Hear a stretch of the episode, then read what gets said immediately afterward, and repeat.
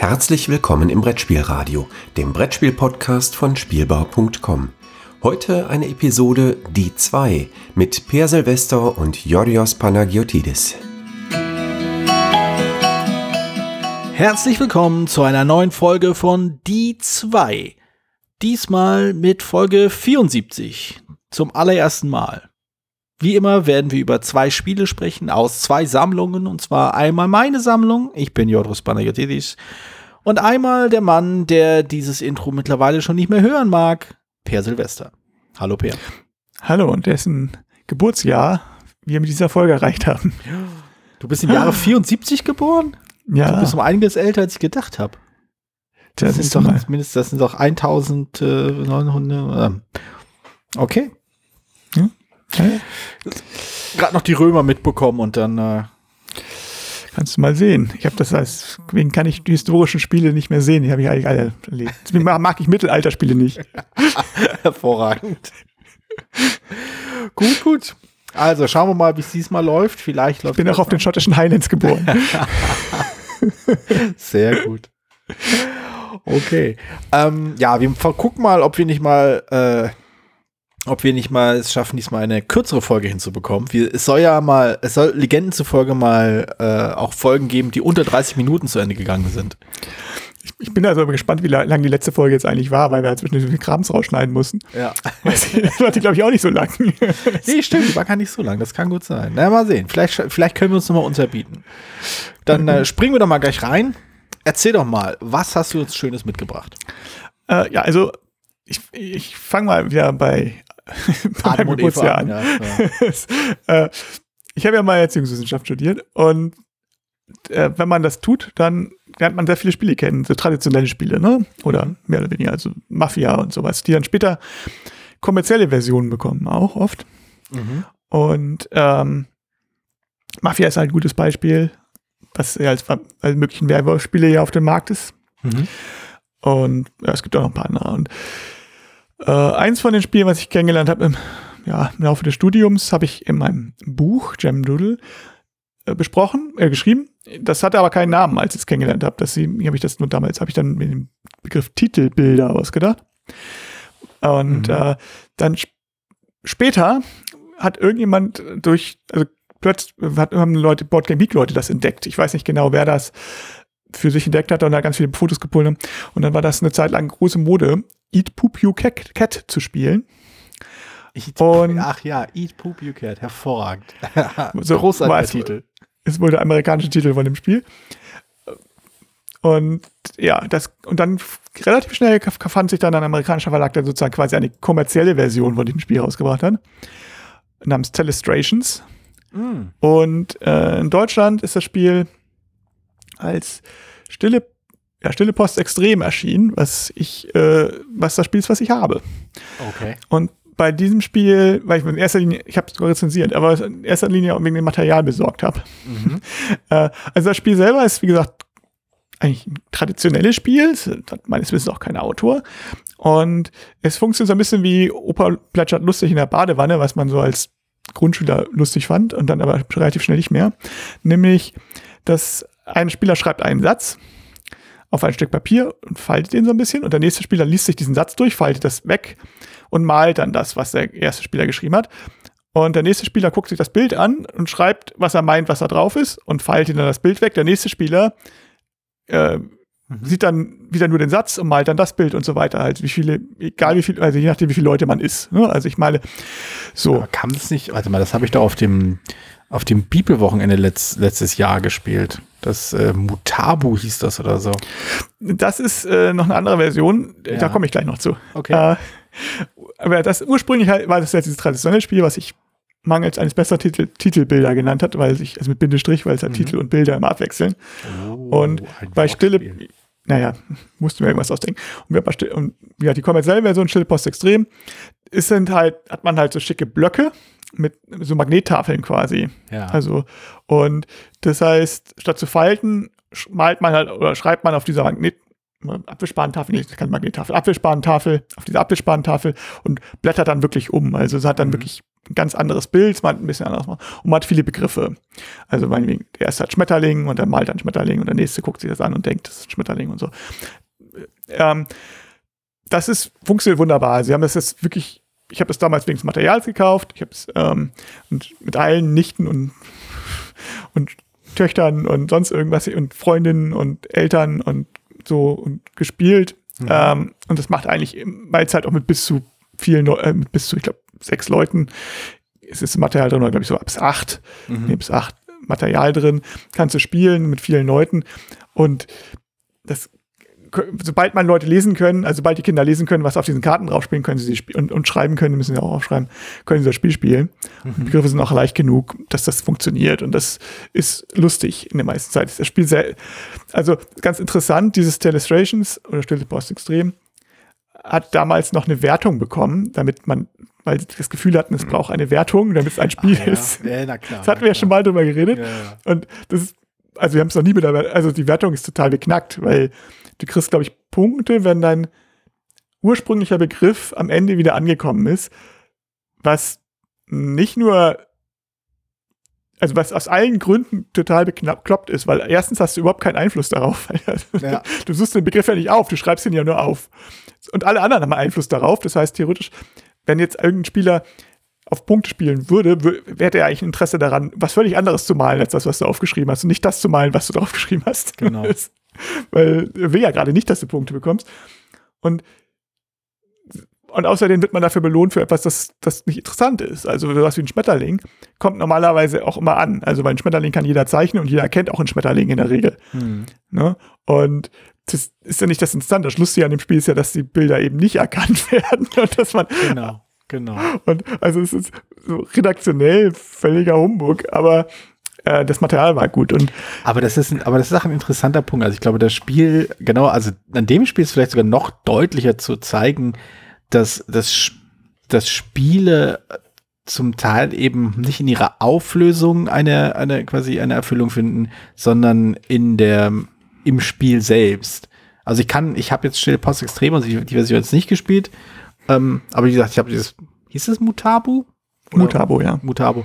Äh, das habe ich gespielt. Ich erinnere mich daran, äh, dass das größte Gelächter halt während des Zeichnens oder während des, des Anschauens stattfand. Also wenn man, wenn man halt ein, ein, das, das, den Zettel bekommt und eine Zeichnung drauf ist und die erste Reaktion ist erstmal, was soll das denn sein? Und dann muss man das in einen Satz schreiben und dann geht man halt den Zettel weiter und der nächste sagt, wie soll ich das denn malen? Und das ist halt sau komisch, weil das ja, ist halt das, was Spaß macht, das, was für Gelächter sorgt und dieses äh, völlig, völlig überfordert, nicht überfordert, aber völlig irgendwie, irgendwie äh, hilflos da sitzen und irgendwie so, sich zu denken, so, hä? Was? Ich verstehe gar nichts mehr. Das irgendwie ist halt das, das gemeinsame Spielerlebnis, was es so erinnerungswürdig macht. Ja, und auch, also, was halt wirklich bei dem Spiel auch cool ist, am Ende, wenn das Spiel halt, wenn es eben nicht erkannt ist, also die Auflösung ist schön, weil du siehst dann, oh, das ging ja gut durch oder das, war relativ gleich geblieben. Und bei anderen, aber besonders witzig ist natürlich, wenn es halt völlig was anderes ist. Ich weiß, wir hatten einmal irgendwas mit mit einem Boot, glaube ich, und hatte und hat jemand noch einen kleinen Fisch daneben gemalt, um zu zeigen, dass es im Wasser ist. Ja. Und dann wurde der Fisch immer größer und das Boot immer kleiner. Und, und, am Ende war es Jonas der Wal. Natürlich, und, natürlich. Und, aus Segelboot. Und, und ein anderes Mal, wo es um Hieroglyphen ging, und das, ich weiß, weiß ich noch genau, äh, also das erste, erste Begriff für Hieroglyphen und am Ende der letzte Satz war, äh, ein Gott äh, kippt eine große Karaffe mit Wasser aus, ein Mensch kann noch fliehen. und, Sehr gut. Das ist irgendwie lustig. Und dieses Mutabo hat das erkannt. Das ist bei äh, Drei Hasen erschienen. Mhm. Der, der neue und, ähm, von Johann Rüttinger. Und da gab es auch einige Versionen, ich glaube drei insgesamt mittlerweile jetzt schon. Also zwei mit Block und eine reine Kartenspielversion, die ich eigentlich empfehlen kann, weil man den Block wirklich nicht braucht, hm. namens Mini Mutabo.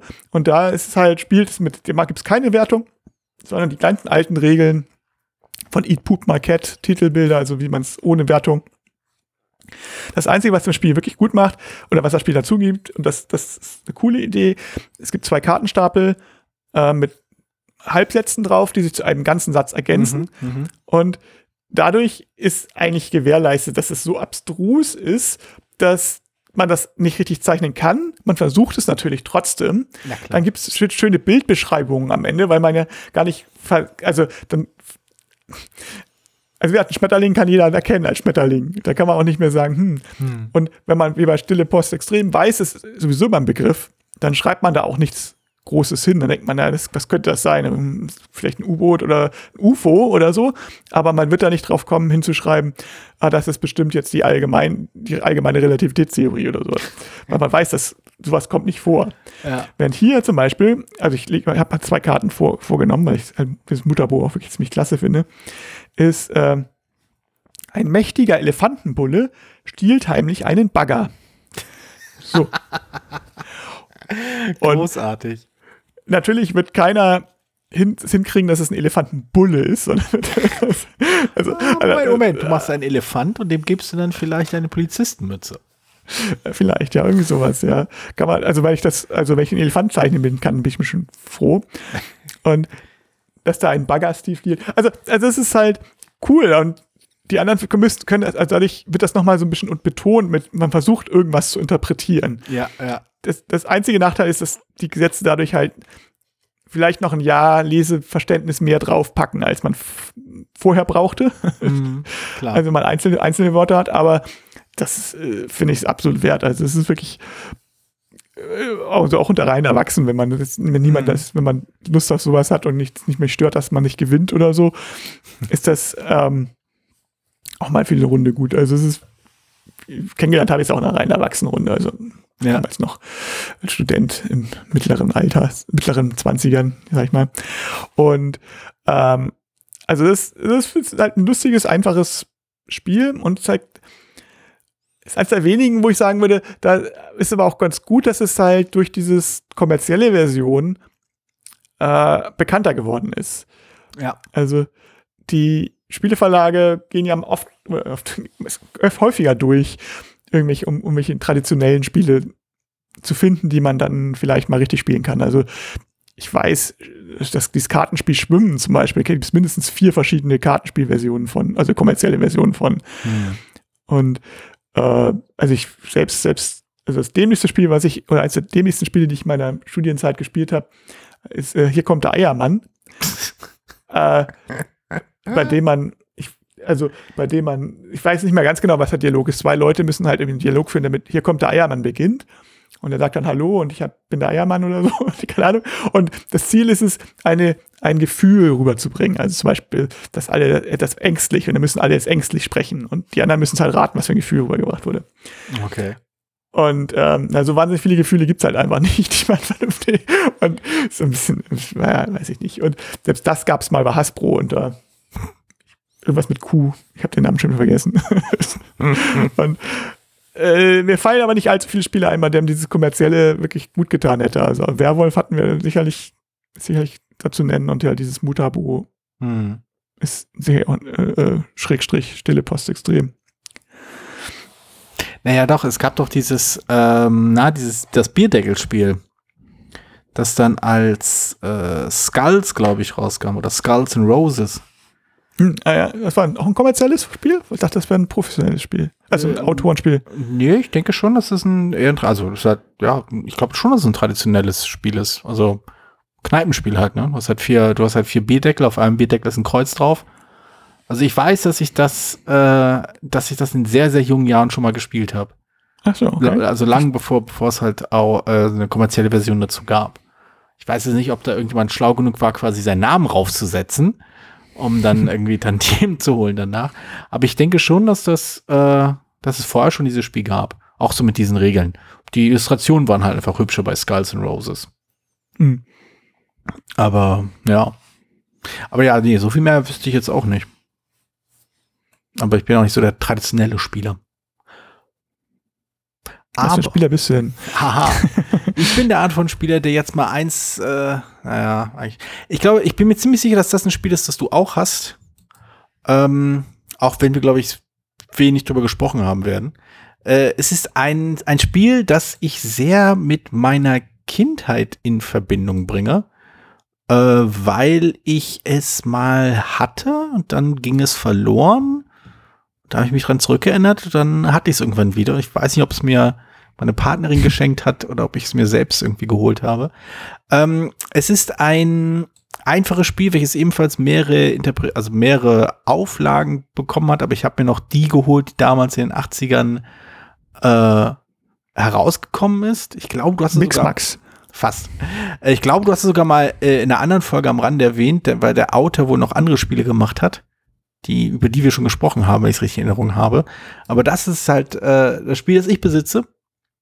Ein Spiel des Jahresgewinner, wenn ich mich nicht alles täuscht, äh, in dem man äh, würfelt und Figuren über ein Spielfeld bewegt und ähm, ab und zu Punkte dafür bekommt.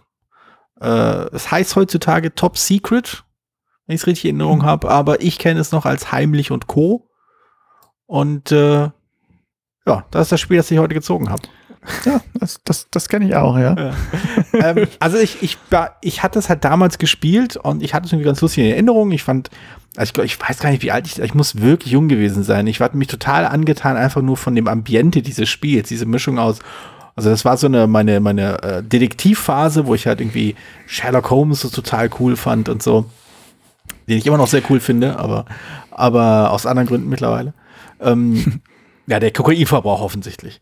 Aber, ähm, aber ich fand halt auch diese Ambiente cool und äh, in jungen Jahren äh, waren diese Figuren, diese Zeichnungen halt nicht, ähm, also nicht irgendwie lustig absurd, sondern eher sympathisch, aber gleichzeitig irgendwie so geheimnisvoll und so geheimdienstmäßig drauf, mit ihren Mänteln und ihren tief, tief gezogenen Hüten oder so und den komischen Brillen. Also die, die erste Auflage natürlich, also mit den schönen handgezeichneten Ja. Figuren. Nicht die spätere Top Secret Auflage mit den äh, auch, auch nicht schlecht aussehenden, aber halt nicht gezeichneten Illustrationen. Ähm, genau, und wer äh, das Pech hatte, ohne Heimlich und Co. groß geworden zu sein, äh, das ist ein ganz lustiges Spiel, bei dem man halt eben, wie gesagt, diese Figuren bewegt und jeder Spieler eben eine Farbe besitzt, für die halt am Ende Punkt, also für die deren Punkte entscheiden wird, ob man gewonnen hat oder nicht. Also wenn die eigene Farbe die meisten Punkte hat, hat man halt gewonnen. Äh, aber die anderen wissen nicht, welche Farbe einem gehört. Man weiß, die anderen wissen nicht, ob, ob man mit der roten Figur spielt oder mit der blauen Figur oder mit der lila Figur. Man bewegt halt einfach diese Figuren durch das, äh, über das Spielfeld und zu bestimmten Zeitpunkten werden Wertungen ausgelöst. Und wenn diese Wertungen ausgelöst werden, bekommen halt Figuren so viele Punkte, äh, also die Farben so viele Punkte zugesprochen, wie sie, wie halt die Nummer angibt auf dem Spielfeld, auf dem sie gerade stehen. Wobei es noch ein Feld gibt, bei dem man Punkte verliert. Und so versucht man halt möglichst subtil die eigene Punkt, die eigene Figur nach vorne zu drücken und äh, die anderen halt möglichst hinten zu lassen. Ähm, also eine Sache, die ich an dem Spiel total grandios finde, äh, ist die Tatsache, dass ich absolut nicht in der Lage bin, meine Identität geheim zu halten. Also, so Also- gar nicht. Ich glaube, das ist aber auch, also ich weiß nicht genau, ich hatte, wir hatten das damals also auch gerne gespielt. Also wirklich, also nicht, es war damals im gleichen Raum rausgekommen wie Verrücktes Labyrinth, das hatte ich Mhm. ähm, häufiger noch gespielt. Oder haben, fanden wir noch besser damals. Also, ja, ich kann jetzt ja nachrechnen, ne? ich war zwölf. Und ähm, das fanden wir insgesamt noch ein bisschen besser als Vereinigten Chor fanden, aber es war auch sehr oft gespielt. Und ich habe das, aber dann, ja, auch, ist halt eine von den Spielen, die man dann irgendwann später nicht mehr unbedingt rausholt. Und wenn man etwas älter ist. Und da hatten irgendwie Freunde von mir meinen gesagt, naja, wir haben mal mit dieser Cluedo-Variante gespielt, dass man dann rausfinden muss, wer wer ist und dass man mit aufschreibt und dann, dann weiß man immer alles, weil du sofort weißt, weil du es lebt halt davon, dass es eigentlich normalerweise nicht merken kannst, wer hat nochmal die Figur da reingestellt oder so. Mhm. Und sobald du aber wirklich darauf achtest, bei, zumindest bei wenig Spielern ist es wahrscheinlich doch relativ einfach, außer du spielst nicht so optimal. Ich weiß auch, ich hatte damals, also ich war etwas älter als 12, aber nicht, nicht, nicht viel, ein paar Jahre später, 13, 14, 15 vielleicht, äh, um es mal auszuprobieren, meine Farbe total offensichtlich gespielt. Ja. Und ich habe dann sogar relativ hoch gewonnen. Eigentlich haben wir dann auch nur da, damals auch, glaube ich, nur zu dritt oder zu viert gespielt.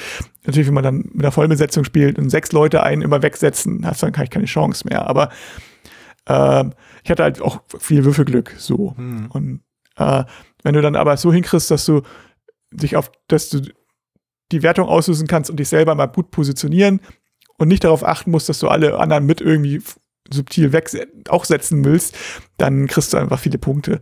Hm. Ich glaube, dass ja, das hat mir ein bisschen Spaß genommen an dem Spiel. Und ähm, Also das, das, das sind zwei Punkte ganz interessant. Äh, und äh, jetzt muss ich auch mal eine, eine völlig belanglose Anekdote reinwerfen. Also zum, ich habe mir halt die Nachfolgeversion, diese, die es dann später gab, nicht wirklich angeschaut.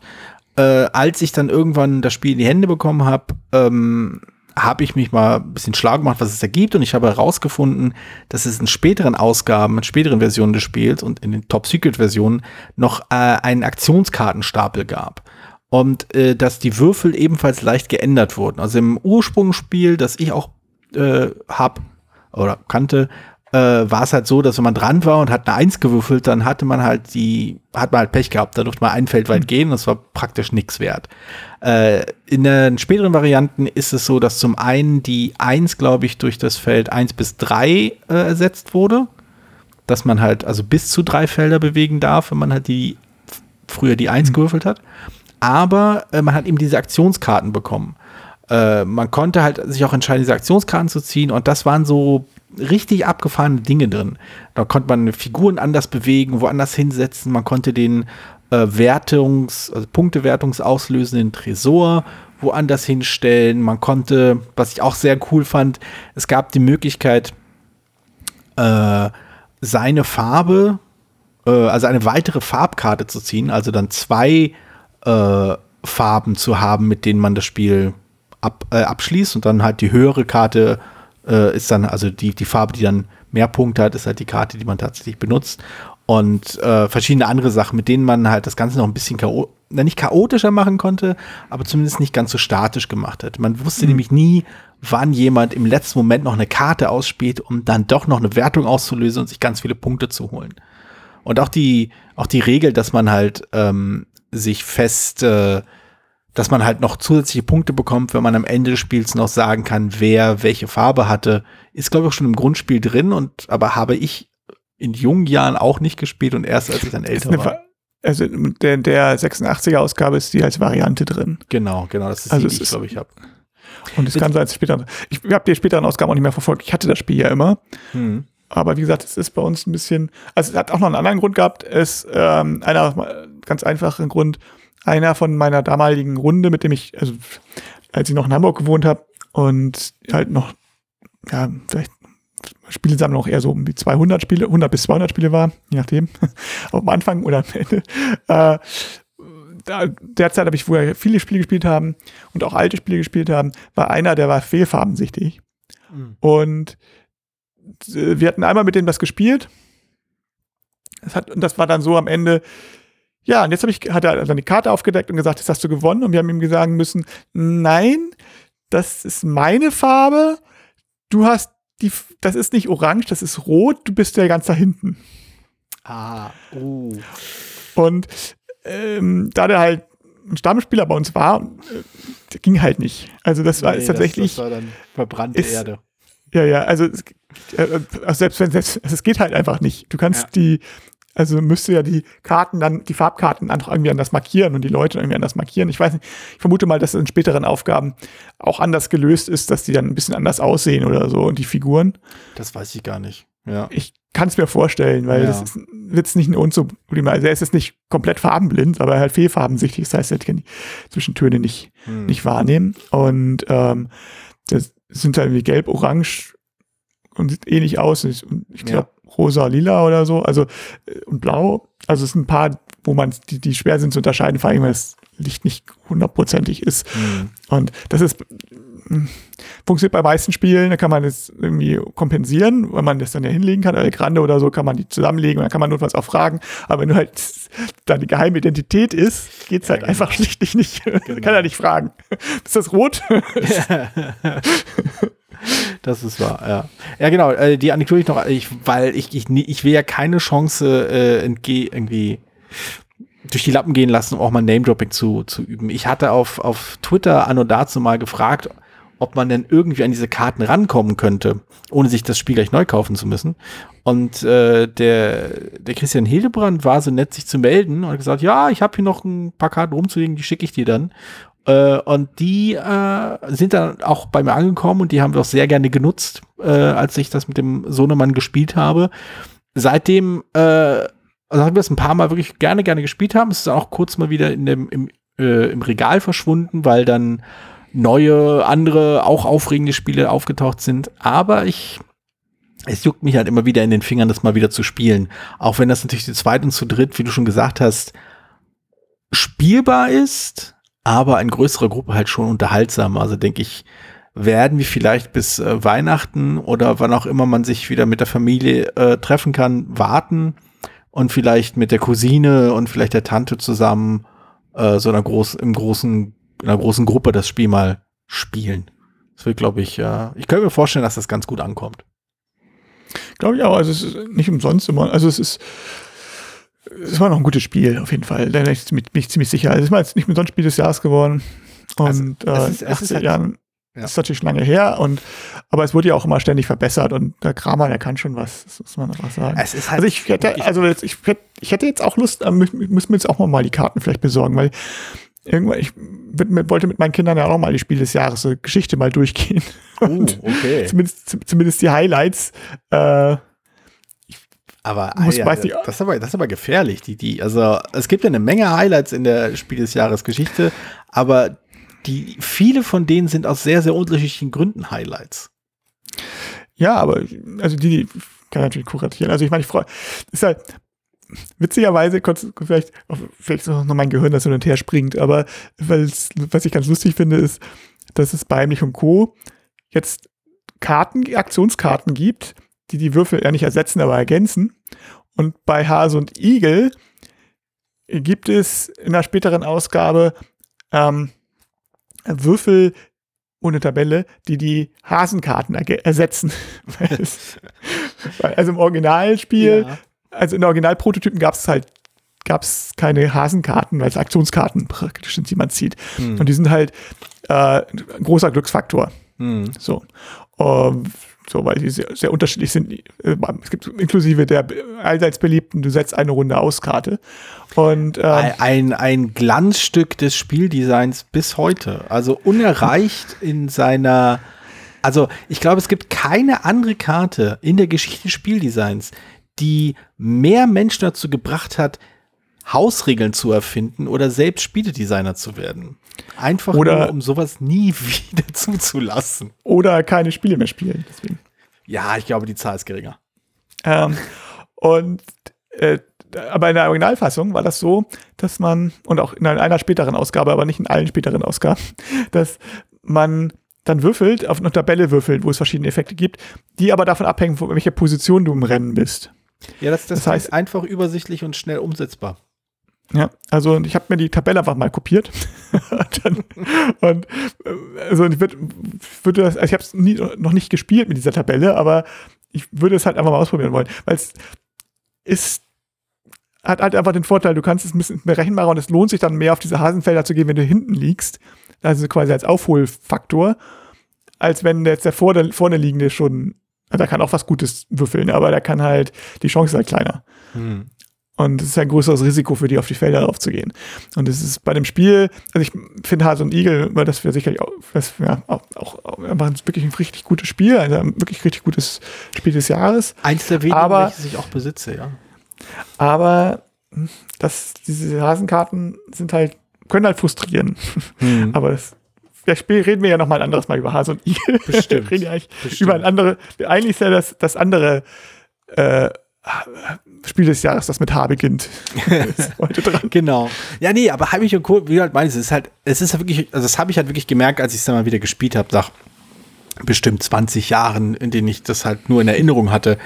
Es hatte halt auch als Erwachsener mit, also meinen Kindern unglaublich viel Spaß gemacht, aber das war es halt nicht, was so gut war. Ich habe halt gemerkt, dass es wirklich interessante Entscheidungen waren, dass es mit den Karten wirklich genug äh, Substanz hatte, dass ich mir auch gut vorstellen könnte, das mit Erwachsenen zu spielen und immer noch eine schöne Zeit zu haben. Es spielt sich vor allem wirklich flink. Also wo die einzelnen Züge gehen schnell.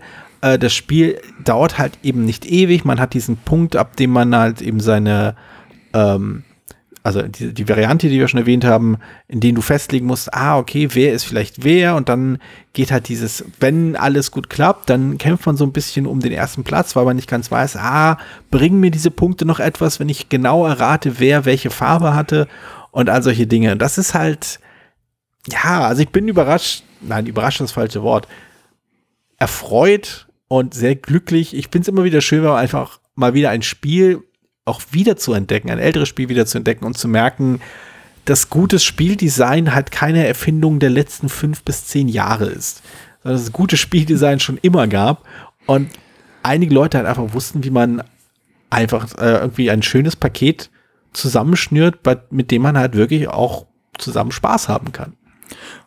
Und ich man muss damals wirklich sagen, es war 86, es ist einer von den Fällen, wo ähm, tatsächlich zwei wirklich äh, zwei Klassiker rauskamen. Hm. Wie Heimlich und Co. Und das, das Labyrinth, das ja kein Spiel des Jahres gewesen ist. Das muss man sich mal vorstellen. Das ist ja jetzt wirklich ein Dauerbrenner. Als, als, hm. hat ja anders, also Heimlich und Co. hat sich, glaube ich, nicht ganz nicht so gut verkauft und nicht so dauerverkauft wie Labyrinth. hat den Verlag häufiger gewechselt, Heimlich und Co. Ja, das ist ähm, hat es sicherlich auch gut super verkauft. Also ich will jetzt nicht kleinreden, ne? aber ähm, Verrückt Labyrinth ist noch einen Ticken besser. Ähm, also die hatten halt Pech, dass die, oder Verrückte Labyrinth halt Pech, im gleichen Jahr rauszukommen. Ne? Ein Jahr vorher ja, oder später. Ohne Frage. Also, das war, ich, auf Achse. Und äh, ah, 87, war, 87 war auf Achse und 85 äh, was anderes dann. Aber ähm, also lustigerweise Labyrinth habe ich äh, halt auch hier zur Verfügung, auch wenn es eigentlich nicht mein Spiel ist, sondern das meiner Partnerin. Ähm, und ich kann verstehen, äh, ich kann verstehen, warum es seine Freunde hat. Ich mag es auch sehr.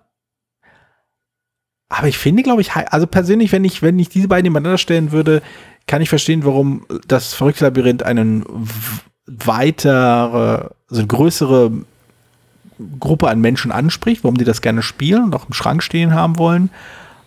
Aber ich bevorzuge Heimlich und Co. Vielleicht nur wegen der Thematik, vielleicht nur, weil ich da persönliche Erinnerungen habe, weil ich das halt schon mal besessen habe. Und eine eigene, ein eigenes Exemplar von das verrückte Labyrinth hatte ich nicht. Ich habe es immer bei Freunden gespielt. Aber ja, es ist gut, aber Heimlich und Co. ist irgendwie. Irgendwie ist das cooler. Also zumindest die, die alte äh, Version aus den 80ern mit den gezeichneten Figuren. Das hat halt so mit den richtig schönen dicken Holz äh, Silhouetten, also Holzfiguren, die halt wie Silhouetten funktionieren. Das. Ich habe eigentlich fast Lust, das gleich mal auszupacken und rauszulegen. Vielleicht mache mach ich diesmal ich glaub, Fotos vom Spielfeld statt nur vom Spielbrett.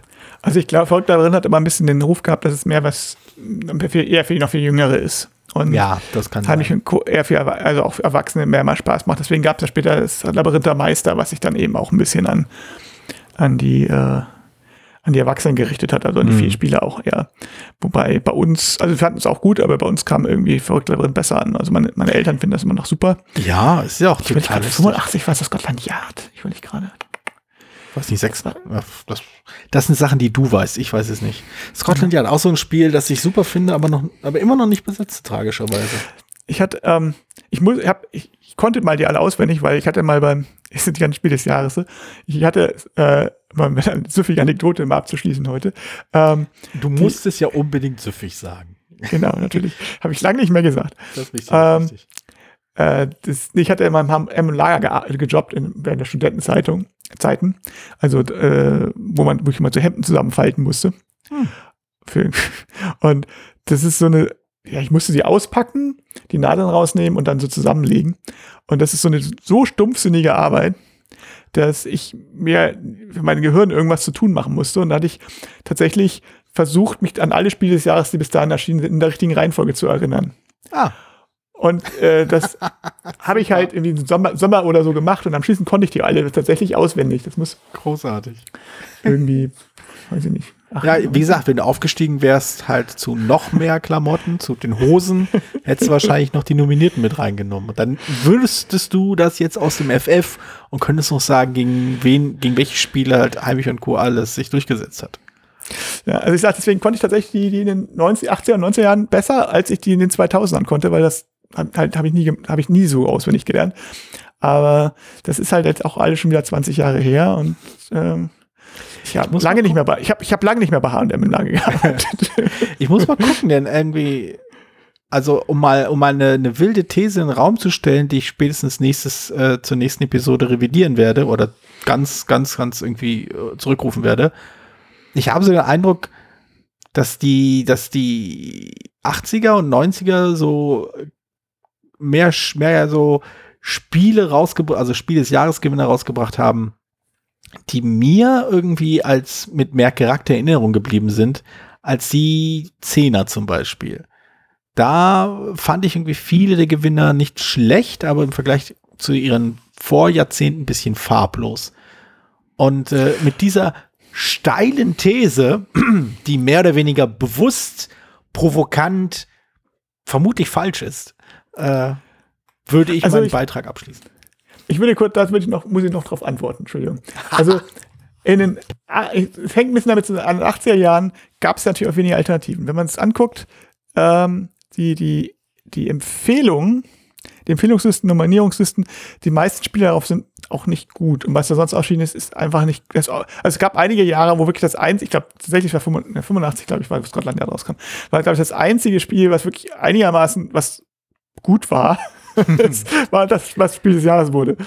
So, dann Anfang der 90er kam eine Reihe von Spielen raus, die bei uns in der Familie überhaupt nicht gut ankamen. Mhm. Insofern, ähm, also alle verpflichtet, hm. Äh, um Reifensbreit haben wir schon gesprochen. Das ist in der Familie eher gefloppt, aber war ein okayes Spiel so.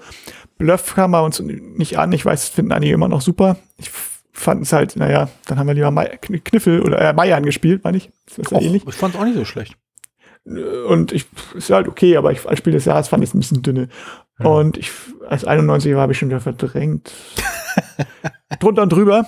Drunter und drüber, genau. Uh, ja war auch so okay, aber ich weiß nicht. Ähm, fehlten mir die Alternativen. Als er 94 war, da wurde dann, kam man mit Man Manhattan, war ein Spiel, was super beliebt war, dann kam natürlich Siedler von Catan. Äh, 93 war Manhattan, äh, 93 war Bluff, 94 war Manhattan. Dann kam Siedler von Catan, dann kam El Grande, das war natürlich so der, der Run. Hm. Und dann gegen Ende der 90er war es auch so ein bisschen viel, das da mit der Zeit zusammen, wo ich dann auch gerade nicht unbedingt so viel gespielt, gespielt habe und ähm, hm.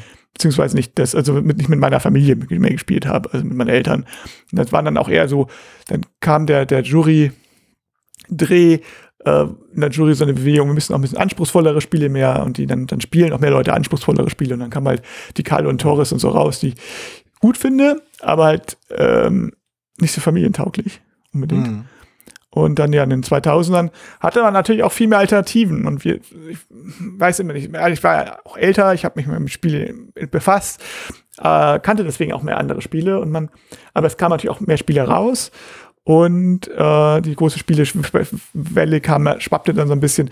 Und dann ist es natürlich auch schwer für ein Spiel jetzt da so rauszustechen, sage ich mal. Und man kennt halt auch viele Alternativen, sagen, das hätte aber auch Spiel des Jahres werden können. Mhm. und das, deswegen ist vielleicht sind die ikonischen Sachen damals, wenn Scotland Yard das einzige Spiel, was, oder Heinrich und Co., oder verrückte Labyrinth von mir ist auch, das sind die wenigen Spiele, die wirklich in den 80er Jahren, über die man immer noch spricht, das sind das da so noch ein bisschen was anderes, glaube ich. Also das hängt ein bisschen damit zusammen. Das ist so, wie man sagt, na, die 80er Jahre Hits damals, die waren, sind viel langlebiger als die aus den 2000ern. Naja, ja, das, sind halt die 80, 80er Jahre Hits, halt, an die, die man noch erinnern kann. Ja, klar. Äh, die ganzen Hit, die ganzen Songs von ABC oder so, die hat man mittlerweile verdrängt. ne?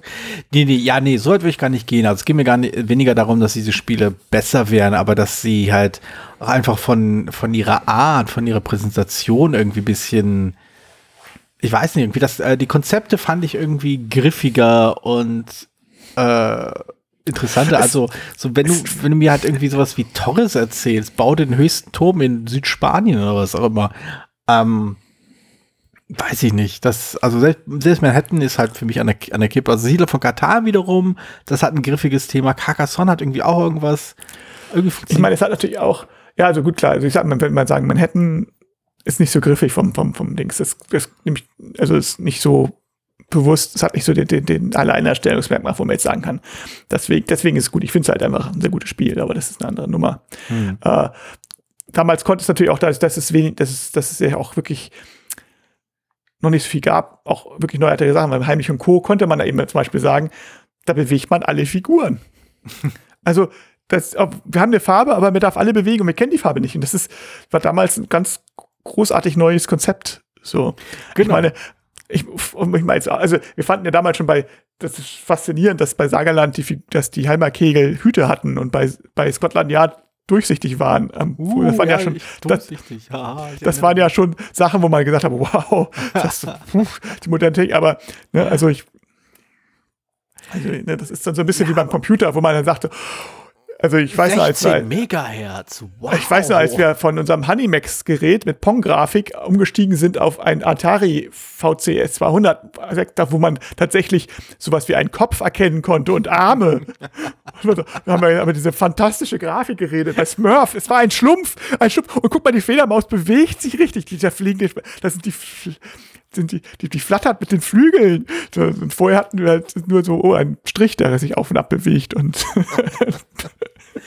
ja, ich weiß nicht, also äh, Agenten durch die Nacht bewegen, um von einem Tresor zum nächsten zu kommen, das hat irgendwie, ich weiß ja, ich kann, ich kann wirklich nicht in Worte fassen, warum Agenten durch die Nacht, äh, nachts durch eine Stadt bewegen, um von einem Tresor zum nächsten zu kommen, irgendwie für mich irgendwie äh, ein englischsprachig oder ein äh, Neudeutsch Hook darstellt, aber äh, wie gesagt, Torres wegen Bauen tollen Turm es nicht tut.